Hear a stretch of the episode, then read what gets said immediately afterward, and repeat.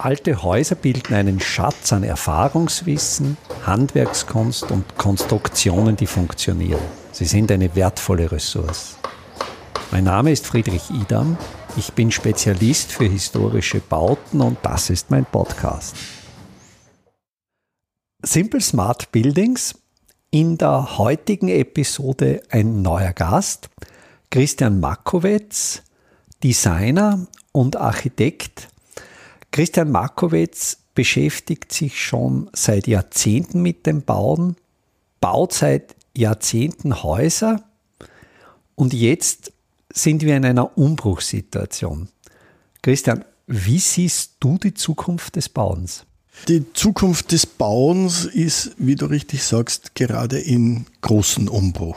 Nicht nur aus der Wirtschaftlichkeit heraus, sondern eigentlich aus einem wahrscheinlich gesellschaftlichen Umbruch. Und der starke Betreiber ist natürlich Ukraine, augenblicklich, die da eigentlich aus zwei Aspekten nochmal ganz ordentlich intensiviert. Nämlich einerseits einfach der Rohstoff und das andere ist natürlich einfach auch die soziale Komponente, die gesellschaftliche, die augenblicklich nochmal einen richtigen Schub kriegt.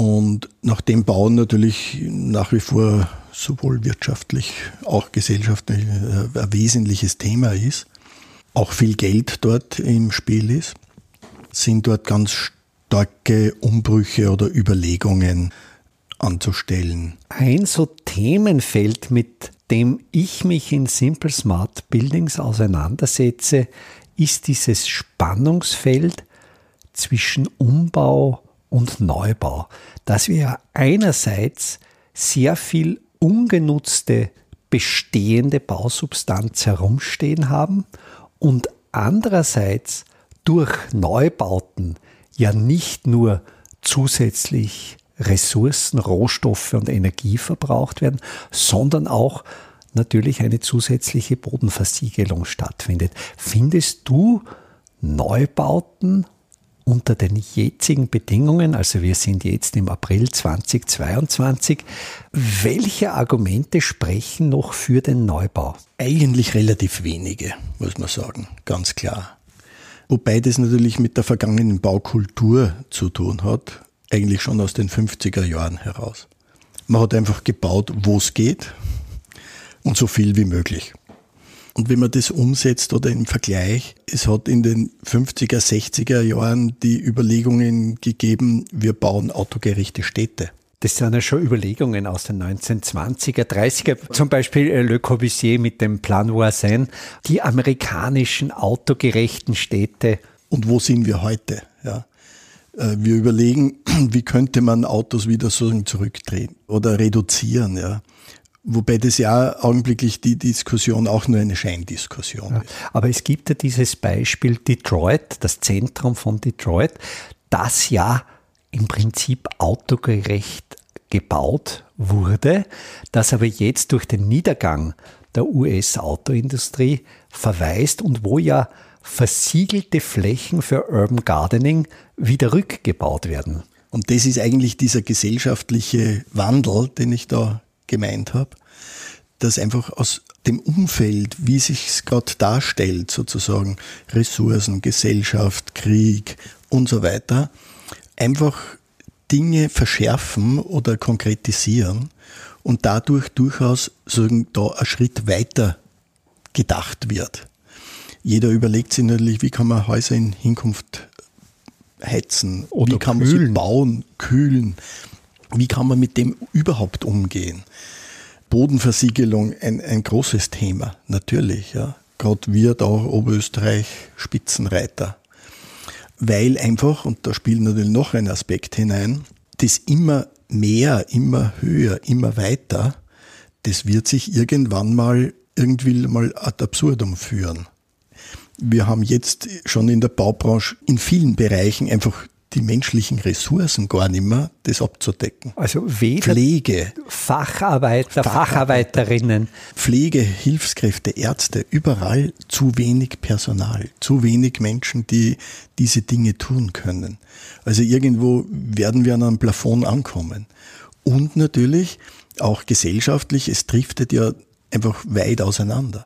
Die einen, die wirklich sehr reich sind, immer reicher werden und die anderen sozusagen, die einfach in einer Ebene bleiben, wo sie sagen, okay, ich habe einfach mein Auskommen, es geht mir gut, ich brauche auch nicht mehr. Also diese Life-Work-Balance. Die, die wird kommen und die wird aber auseinanderdriften, immer mehr. Und irgendwann glaube ich, und das spielt natürlich im Bauen, hat es natürlich sofort seine, seine Reflexion, ja, da ist natürlich schnell zu sehen. Siehst du, so extrem sind für dich Modelle, wie es ja teilweise in Südamerika gibt, diese gated communities, auch außerhalb von Warschau gibt es schon gated community. Wie denkst du, wird das bei uns auch Realität werden, dass die Reichen in abgeschotteten, gesicherten Zonen leben? Oder denkst du, wird es bei uns nicht so weit kommen? Die gibt es auch schon. Also das ist, ist Die gibt es natürlich schon. Also wenn wir einfach anschauen, es gibt auch die abgeschotteten, einstweilen, gar nicht weit weg von da. Wo, wo, wo, wo? Wunden gibt es welche? Ja. Also die Abschottung ist es schon mit privaten Security, Wachdienst? Vielleicht, das weiß ich jetzt gar nicht. Aber, aber es gibt die Community. Ja. Großer Park mit zehn reichen Häusern drauf. Fertig. Und Fertig. Da gibt es nichts mehr. Das gibt es natürlich und es gibt natürlich bei uns auch ganz klar sozusagen der, der klassische Häuselbauer aussterbend, nicht mehr leistbar. Jetzt kommt nur dazu sagen die, die Bankenhürde nochmals dazu, die es zwar eh schon gegeben hat, aber die, aber jetzt diese 20% Eigenmittel. die hat schon die letzten Jahre grundsätzlich auch gegeben, aber jetzt wird sie natürlich sozusagen umgesetzt oder mehr umgesetzt. Aber ich denke, Häuselbauer, meine Eltern waren diese Häuselbauer-Generation. Die haben aber auch, wenn ich mich als Kind zurückerinnere, mit einem für heutige Wertvorstellungen eigentlich unglaublichen persönlichen Arbeitseinsatz und was für mich auch immer wieder spannend ist, mit unglaublich viel Recycling. Also mein Vater hat natürlich nicht aus ökologischen Überlegungen, sondern einfach aus Überlegungen der Sparsamkeit Altbaustoffe verwendet, Baustoffe zweitverwendet und diese Kombination von hohem persönlichen Arbeitseinsatz und der Bereitschaft, Recyclingmaterialien zu verwenden, hat in den 1960er, 70er Jahren dieses Häuselbauen möglich gemacht. Denkst du, dass bei der Generation der jetzt 20, 30-Jährigen auch diese Bereitschaft zu dieser zumindest intensiven Arbeitsleistung da ist? muss man ein paar Dinge dazu sehen. Die Arbeitsleistung grundsätzlich, die würde ich schon sehen. Sie sieht anders aus. Die Generation vor uns hat an einem Einfamilienhaus, das ungefähr maximal ein Drittel der Größe war, was heute üblich ist, drei bis vier Jahre gearbeitet. Ja. Heute baut man es in einem maximal halben Jahr. Und die Bereitschaft grundsätzlich auch andere Wohnformen die unweigerlich kommen werden müssen, da ist wenig Bereitschaft. Also andere Wohnformen, denkst du, gemeinschaftliche Wohnformen? Es hat ja immer, seit ich in dem Metier bin, immer wieder diese Überlegungen gegeben, ob das jetzt die Vorarlberger waren, die einfach andere Wohnformen überlegt haben, des Zusammenlebens, jetzt nicht einfach große Siedlungen, sondern einfach mehrere Leute machen miteinander Dinge. Die haben sie jetzt da in unseren Regionen ganz schwer, wenn überhaupt, durchgesetzt. Du hast mich jetzt im Augenblick auf die Idee für eine zukünftige Episode dieses Podcasts gebracht, denn meine Tochter wohnt in einer solchen Wohnform und ich denke, ich werde, sobald es mir gelingt, die Katharina dafür zu begeistern, eine Episode gestalten, denn das funktioniert gut. Das ist ein Wohnprojekt mit über 100 Teilnehmerinnen und Teilnehmern quer durch, aber ich verrate jetzt noch nicht zu viel. Also funktionieren tun diese Wohnformen, aber sie werden offenkundig nicht gut angenommen oder noch nicht. Noch nicht. Es ist sicher auch eine wirtschaftliche Variante dazu zu sehen. Weil das ist einfach, auch, einfach vom Geld her eine andere eine andere Möglichkeit. Und dann sind wir wieder im, Grund, im Grundstücksverbrauch, im Bodenverbrauch. Wir haben ja unglaublich viele Brachen, die zu nutzen wären. Aber selbst da, das, das ist, ich glaube ja, dass der, der Großteil oder ganz viel natürlich im wirtschaftlichen, industriellen Bereich gebraucht wird an oder genutzt wird an Flächen. Auch dort werden natürlich einige Überlegungen sozusagen, wie man auch in Hinkunft Industrie, Gewerbestandorte anders darstellen kann. Dass die nicht einfach neu auf der grünen Wiese gebaut werden, sondern bestehende Industrieareale weiter genutzt werden. Nicht nur bestehende, sondern eigentlich bräuchte man nicht. Das ist ja ganz interessant, weil die, diese ganzen Industriestandorte, die man sozusagen da im Alpenvorland entlang der Autobahn mal so sieht, das sind ja eigentlich wie große Einfamilienhäuser, der Gedanke.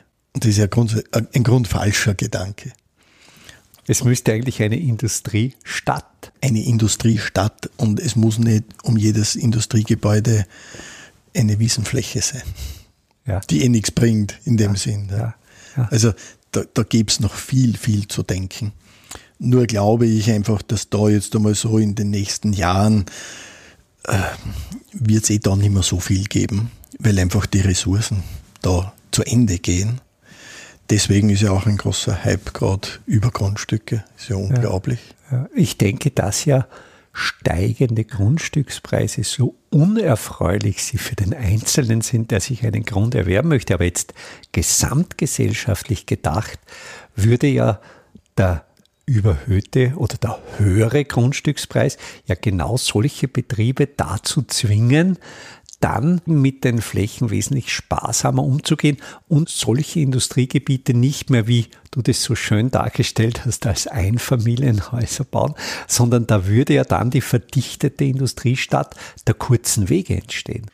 Das ist mal das eine. Das andere, glaube ich, natürlich gebe ich dir vollkommen recht, aber der Grundstückspreis aus meiner Sicht ist nicht wirklich das Kriterium. Da muss man natürlich wiederum sagen, man braucht ja nur mal schauen entlang der Autobahn wo was in welchen Größen errichtet wird. Und da muss man natürlich sagen, dass wahrscheinlich die Gewerbebetriebe, die kleineren Betriebe da einfach nicht mit können. Große Konzerne, Grundstückspreis, würde ich mal sagen, egal. Und zwar in Dimensionen, die schwindelerregend sind. Wie denkst du, könnte man das regeln? Könnte das nur legistisch funktionieren? Oder siehst du andere Möglichkeiten, das zu steuern? Die legistische Lösung sozusagen, die wird, seit ich in dem Metier bin, diskutiert. Weil es ist einfach eine politische Entscheidung letztendlich. Und, und über die Fachleute der Raumplanungen hat es noch nie funktioniert.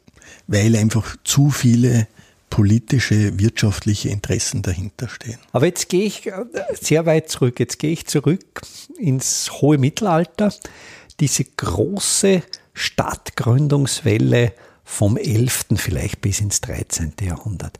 In diesem Zeitraum entstanden in ganz Europa geplante Städte. Wir wissen mittlerweile aus der Forschung, dass diese Stadtgrundrisse, auch wenn sie keine einfachen Grundrisse sind, keine Rastergrundrisse, dass hinter diesen Grundrissen eine geplante Stadt steht und dass natürlich diese Städte aus wirtschaftlichen Interessen gegründet wurden.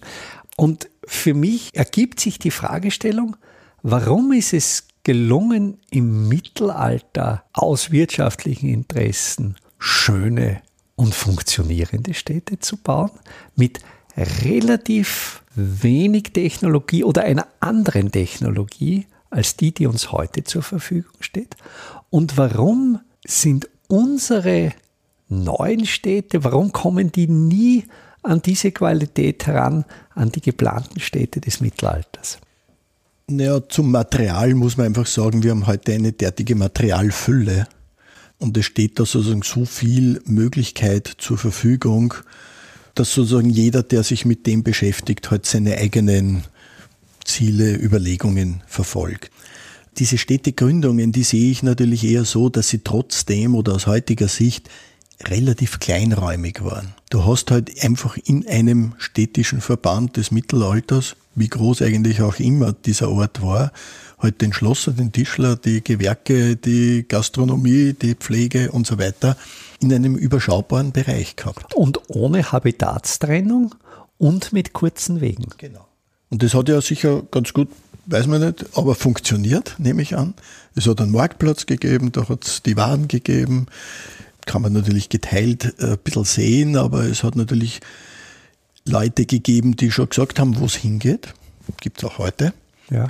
Aber was der wesentliche Unterschied ist, das ist natürlich die Entfernung oder die Überörtlichkeit und die nicht Eigenverantwortlichkeit, aber das Eigeninteresse jedes Bauwerbers, sagen wir es mal so. Dem ist der Nachbar relativ egal. Oder der Übernächste oder wie auch immer.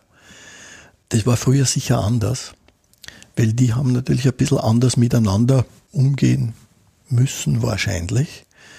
Es war kleinräumiger. Man hat den Tischler nebenan gekannt oder den von der nächsten Straße. Ja. Wenn wir heute bauen, dann kommt der Tischler von 300 Kilometer auch her. Egal. Und der Tischler baut halt dann seine Halle so, wie er seine Möglichkeiten hat und sieht und wo er Grundstück kriegt, das vielleicht leistbar ist. Die Großkonzerne bauen dort dann auf 100.000 Quadratmeter irgendwelche Hallen. Komplett losgelöst eigentlich vom unmittelbaren Umfeld. Und es gibt sozusagen keine wirkliche überörtliche Planung, Regionalplanung.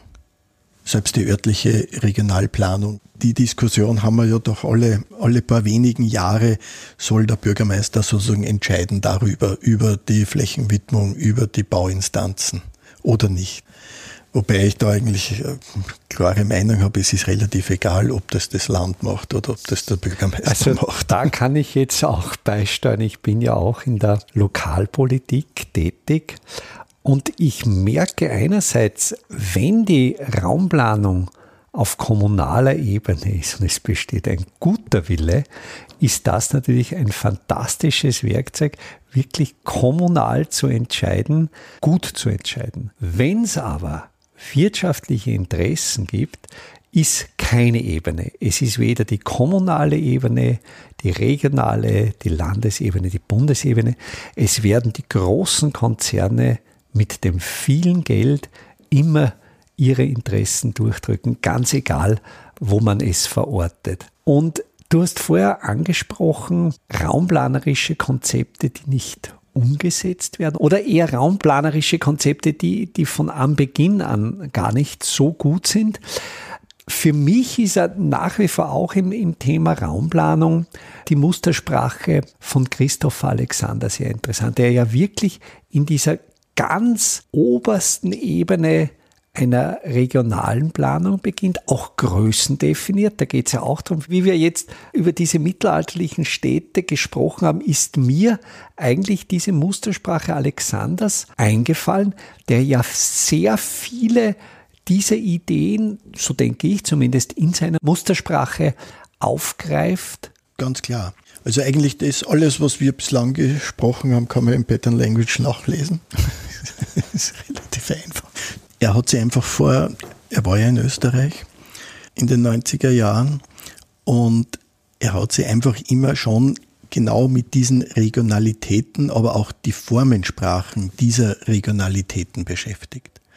Und die ja interessanterweise, da ist er ja nicht der Einzige, sich eigentlich ja weltweit gar nicht so unterscheiden. Wenn man das mal so ansieht, wie, wo welche Gebäude wie entstanden sind, kommt man eben auf diese gleichen oder ähnlichen Regeln oder, oder, oder Grundlagen. Auf das Grundmuster ja, der Menschheit. Ist relativ wieder ähnlich. Ja. Ja, mir, mir fällt jetzt auch vielleicht für dich auch bekannt oder vertraut, Kunstuniversität Linz, Wolfgang von Versin war dort Lehrer und da gab es einmal eine Ausstellung Ewige Formen. Da ging es um Formen von Tassen, wo er aus den verschiedensten Zeit und den verschiedensten Kulturepochen eigentlich fast identische Stücke in einer Ausstellung zeigt. Das ist natürlich so eine, eine Basic generell. Ja. Die zieht sich auch im, in Gebäuden natürlich durch. Und die haben natürlich schon ihre regionalen Schwerpunkte.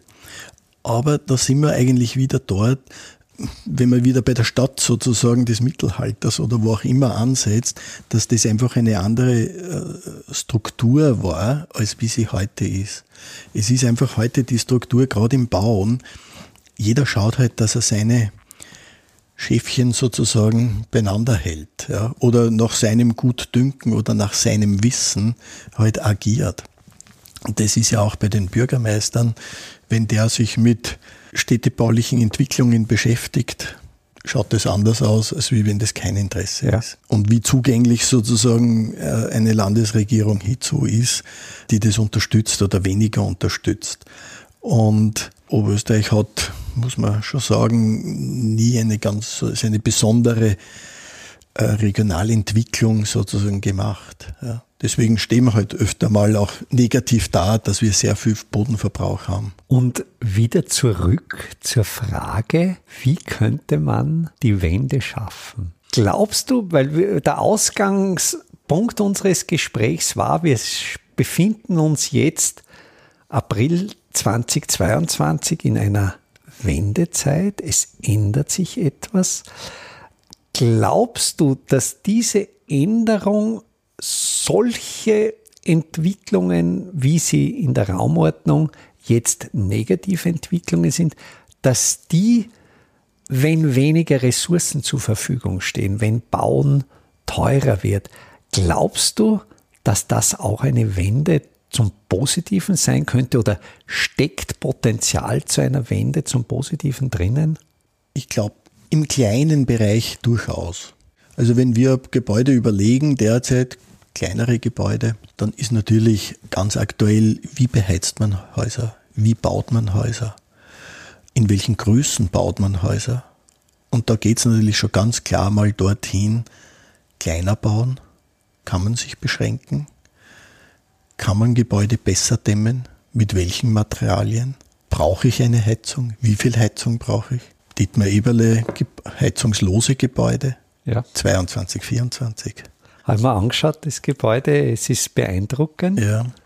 Und einstweilen auch im Wohnbau umgesetzt, nicht nur im Bürobereich. Also da sind natürlich Ansätze drinnen, die gut sind. Wenig, muss man auch sagen. Man muss mal schauen, wie diese Krise sozusagen, die jetzt da auf uns zukommt, und das ist ja erst der Beginn. Also spannend werden einmal in diesen Bereichen die nächsten zwei Jahre weil jetzt ist halt der große Aufschrei, wie komme ich weg vom Gas? Das ist aber noch nicht die Lösung. Und es ist auch der Strom noch nicht die Lösung und wahrscheinlich nicht das Atom und so weiter. Und deswegen natürlich jetzt im kleinen Bereich Gebäudedämmung, großes Thema, wird ein großes Thema, mit welchen Materialien? Wenn du Baumschlager Eberle ansprichst, da ist ja der Wandaufbau ganz traditionell. Das ist Ziegel, wo in der Innenschale ein eher gutleitender, wärmespeichernder Ziegel und in der Außenschale ein hochporisierter, äh, schlecht wärmeleitender Ziegel verwendet wird, außen sogar Kalkputz. Und mit diesen ganz traditionellen Materialien gelingt es, einerseits zu dämmen, aber auch zu speichern. Richtig. Und diese Gebäude sind auch recycelbar. Auch ein nicht ganz unwesentlicher Bereich, weil es hat man noch immer nicht geschafft, EPS zu trennen. Für unsere Hörerinnen und Hörer, das ist extrudiertes Polystyrol, auch als äh, Styropor bekannt. Das ist das Material, mit dem jetzt sehr, sehr viele Fassaden gedämmt werden. Ein Werkstoff, der angeblich schwer entflammbar ist, zumindest nach der Norm. In der Praxis kommt es sehr oft zu Fassadenbränden. Ein Material aus der Erdölchemie und natürlich in diesen Aufbauten ein sehr komplexer Verbundwerkstoff, der, wenn er das Ende seines Lebenszyklus erreicht hat, und das ist vielleicht 20 Jahre? Ja, kann schon mehr sein, aber ganz schwer zu recyceln.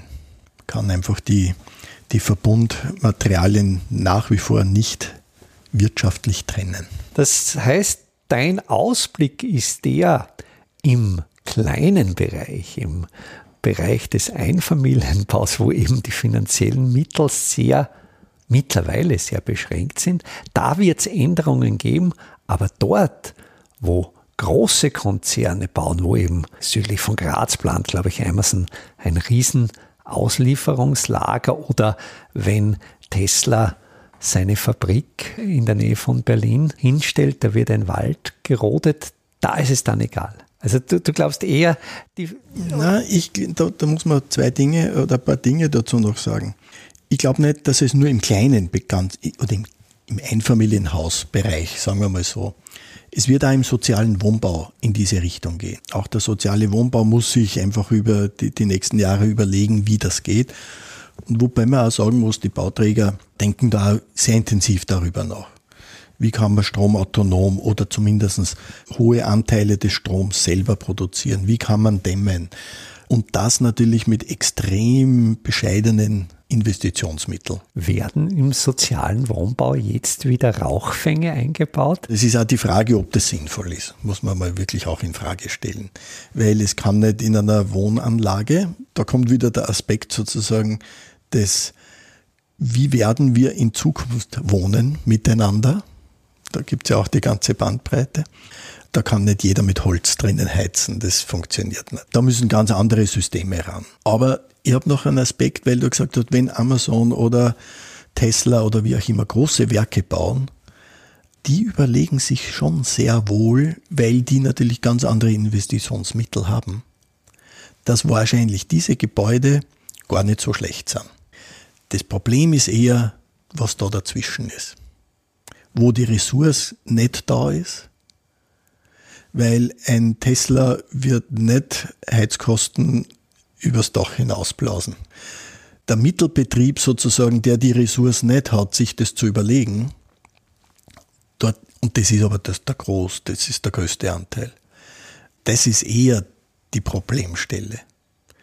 Es gibt ja Ansätze, es gibt ja Supermarktketten, die sich das sehr wohl überlegen, weil die haben halt auch die Ressource, die Größenordnung, die tun sich da leichter. Die verdienen auch das Geld. Bezüglich Supermärkte glaube ja ich, ist meine, meine Einschätzung, dass diese Form des Handels, wo ich in einen Supermarkt ein Auslaufmodell ist, dass der Versandhandel auch in den nächsten Jahren weiter zunehmen wird. Und ich denke eher über Konzepte nach, wie man bestehende Supermärkte zum Beispiel in so Wohnmodelle umfunktionieren könnte. Also wie ließe sich ein Supermarkt umbauen? Ist das für dich denkmöglich? Beim Supermarkt schwierig. Also es ist ganz interessant, wenn man alte Industriebrachen anschaut oder Industriegebäude, die sind super zum Umbauen. Supermärkte werden gebaut auf 10, 15 Jahre und dann sind sie eigentlich erledigt. Denkst du, könnte man diese Supermärkte so im Sinn des Urban Mining ausschlachten und stelle mit der Idee der kurzen Wege dieses Material, weil wenn ich so Supermärkte sehe, da ist zumindest Stahl verbaut, vielleicht gibt es zumindest eine Tragstruktur, die länger hält als 10 oder 15 Jahre. Oder denkst du, sind da auch die Tragstrukturen auf eine so geringe Lebensdauer das ist, sehr, das ist sehr unterschiedlich, würde ich mal sagen. Aber grundsätzlich wird es auch sicher stärker kommen und ich meine, das gibt es auch jetzt schon, dass man natürlich sozusagen die Materialien, die verwendet werden und so weiter, auch wieder recycelt und, und anderswertig einsetzt. Setzt aber natürlich wiederum eine, eine andere Bereitschaft der Gesellschaft, Gebäude zu errichten. Wer will sozusagen das Fenster des Supermarkts zu Hause einbauen oder im sozialen Wohnbau verwenden. Ja, aber da denke ich, das war vorher meine Erzählung von der Restelverwertung meines Vaters, der wirklich alle möglichen Dinge eingebaut hat. Also das war teilweise hat er schon relativ früh nach dem Zweiten Weltkrieg begonnen. Er hat zum Beispiel die Überleger für die Fenster, also die Fensterstürze, selbst betoniert, die ja jetzt als Fertigteil im Baumarkt gekauft werden. Und er hat als Bewährung, also als Stahleinlage in diese selbst betonierten Fensterstürze tatsächlich Gewehrläufe aus dem Zweiten Weltkrieg einbetoniert, einfach als Recyclingstahl. Es gibt bei uns Zäune aus den Gewehrläufen der Franzosen. Die Nachkriegsgeneration hat natürlich ein anderes Zeitmanagement gehabt, als wie wir heute. Und es war natürlich dazu einmal das Material auch schwer zu bekommen. Ja, ja, aber das könnte ja wieder sein. Also ich denke an eine Zeit, das Material schwer zu bekommen ist, ist für mich gar und, nicht so und undenkbar. Das wird auch wieder in diese Richtung gehen. Wir sind an so einem Höhepunkt sozusagen der, der Materialbeschaffung und die ist so sensibel, wie man gerade sieht, dass da wieder in die Richtung was kommen wird. Es wird sicher dort nicht hingehen, weil ich eben glaube, dass dieses klassische Einfamilienhaus wie nach dem Krieg errichtet, äh, mittelfristig ein, Auslauf. ein Auslaufmodell Ähnlich ist. ist wie die Supermärkte. Das ist ganz klar. Das, das kann man sich eigentlich in der Form gar nicht vorstellen. Das wird nicht von heute auf morgen gehen. Aber die Richtung ist eingeschlagen, dass es dorthin gehen wird. Wie weit man dann sozusagen, aber das gibt es ja auch jetzt schon. Es gibt ja sozusagen schon den Supermarkt für Recyclingmaterialien. Also man, das ist ja auch schon ein Thema. Man beschäftigt sich ja damit zum Teil noch wissenschaftlich. Wie kann man sagen, mit Altmaterialien oder eingebauten oder recycelten Materialien wieder bauen. Also das ist ja an sich, es hat sich natürlich nur noch nicht so durchgesetzt, weil einfach auch die Notwendigkeit nicht besteht. Aber das könnte ja. sich ja schnell ändern in den nächsten Jahren. Vielleicht schon in den nächsten Monaten. Ja, Monate, Monate aber, aber ich würde mal sagen, wir werden das die nächsten zwei Jahre sehen, wo, wo da die Reise wirklich hingeht.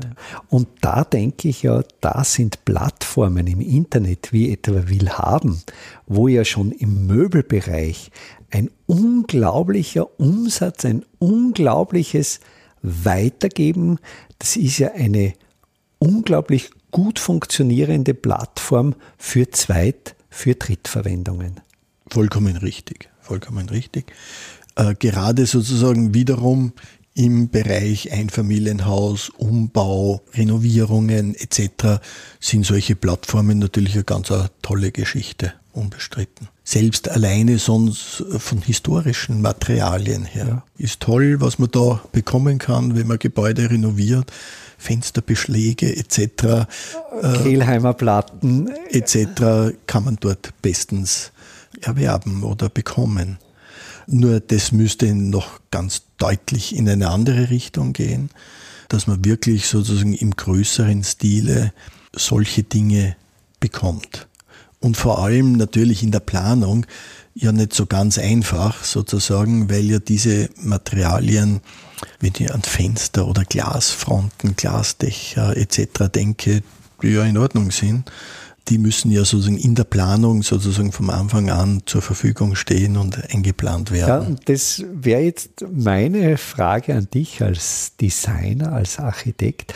Wäre das nicht ein anderer Zugang zur Planung, dass man eine gewisse Palette an ganz konkreten zweit zu verwendenden Materialien zur Verfügung hat und seine Designidee aus dem Pool des Vorhandenen entwickelt und aus dem etwas macht. Es gibt Büros, die das machen.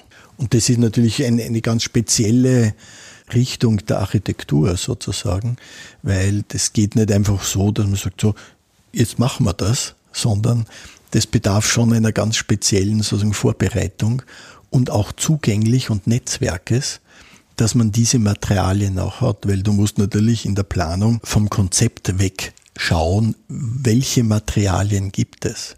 Und, und, welche kann ich dann einbauen? Welche sind verfügbar? lagern und vorhalten. Gelagert, gefordert.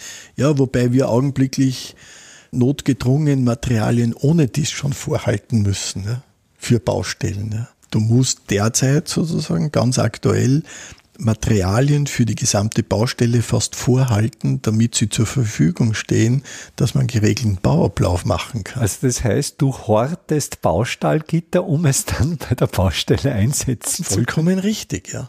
Wenn du das bekommst, dann musst du es erwerben, dass das auf der Baustelle lagerst, dass es zur Verfügung steht, wenn es gebraucht wird. Christian, ich danke dir für das Gespräch. Bitte gerne.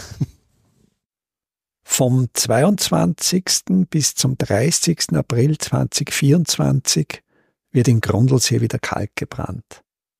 Im Ortsteil Gössel in der Nähe des Doppelitsees steht ein alter Kalkofen, der bereits instand gesetzt ist und wieder in Betrieb genommen werden soll.